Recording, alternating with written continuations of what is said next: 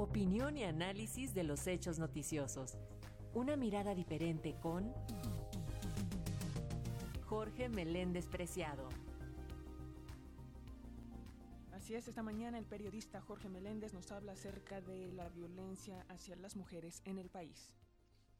Según estadísticas de ciertas organizaciones, en México hay de 9 a 10 feminicidios diarios y en el actual gobierno se han llevado a cabo 3.193 hasta el momento.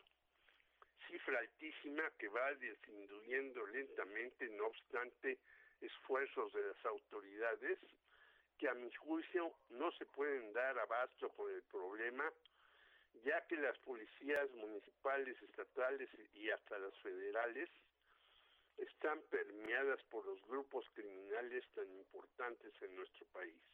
Máxime si en Estados Unidos no los combaten, más bien vigilan a los nueve cárteles destacados, algo que hasta sirve para una serie de canal de historia yankee, como si fuera un ejemplo maravilloso. El reciente caso de Devani Escobar Basaldúa dejó clarísimo cómo los mal llamados agentes del orden están al mando de los transportistas organizados, los que supuestamente monitorean las cámaras de vigilancia y hasta los hoteleros. Estos últimos una mafia con enormes tentáculos en las diversas esferas gubernamentales. Una amiga mía de iniciales MF en la fundación del refugio para prostitutas de la tercera edad en la Merced, al preguntarle a qué se debía que no clausuraban hoteluchos donde prostituían a niñas, me dijo, su poder es inmenso y la autoridad tiene miedo de enfrentárseles. Muchos hemos ido a Tlaxcala y en Tenancingo sitio donde unos señores de apellidos Meléndez, ningún parentesco con este informador, tienen nexos con el tráfico de niñas y jóvenes a Estados Unidos. Algunos han sido detenidos en aquel país, pero la prostitución es el lugar común en dicha nación, como vemos en diferentes series gringas. Por lo tanto, el problema es cada vez más extendido ahora con muchachas de los países antes llamados socialistas, por su pelo rubio y con formación física son más perseguidas por los lenones. Así pues, el caso de, de Bani Escobar Basaldúa tiene muchos de los aspectos que hemos señalado. La muchacha fue supuestamente acusada por un taxista. Hasta en Uber, supuestamente vigilado, se dan esos casos caminó por la carretera e hizo un llamado muy cerca de donde fue encontrada muerta, el Hotel Nueva Castilla, supuestamente a una actriz Samadi Sendejas.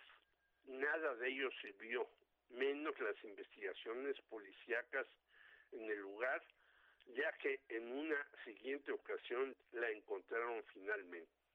El mencionado hotel tardó varios días en entregar los videos, los funcionarios, como siempre, dieron excusas y prometieron mano firme, entre ellos Samuel García, el gobernador de Nuevo León, que presumía un reloj de cientos de miles de pesos, y se prometieron acciones contundentes y firmes como siempre. El fiscal de dicho estado, Gustavo Adolfo Guerrero, dijo que la desaparición de mujeres era por rebeldía o decisión voluntaria, lo que muestra que no sirve para nada, aunque es difícil que lo releve.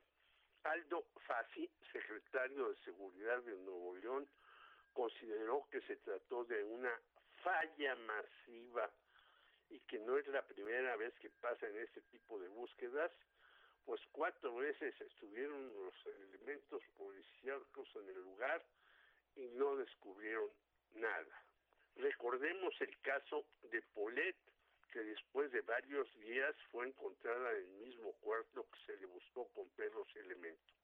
El caso para la historia de Peña Nieto y el fiscal Bas Bas. Afortunadamente, en el caso reciente hubo manifestaciones en 10 ciudades del país bastante nutridas. Los familiares insisten en averiguaciones y justicia plena. La encargada de la Secretaría de Seguridad Ciudadana, Rosicela Rodríguez, anunció un registro nacional de agresores sexuales y el gobierno federal mandará expertos para auxiliar a los ineptos funcionarios de Samuel García que piensan que todo se resuelve en TikTok. Irene Galindo de reporterosunidos.com entrevista a varias participantes y se informa que afortunadamente en las marchas bastante nutridas, en la capital hubo tres, incluso los colectivos negros y los más agresivos posibilitaron que se incorporaran hombres al reclamo. Masacre, dice María Moliner en su gran diccionario, es una matanza salvaje de personas.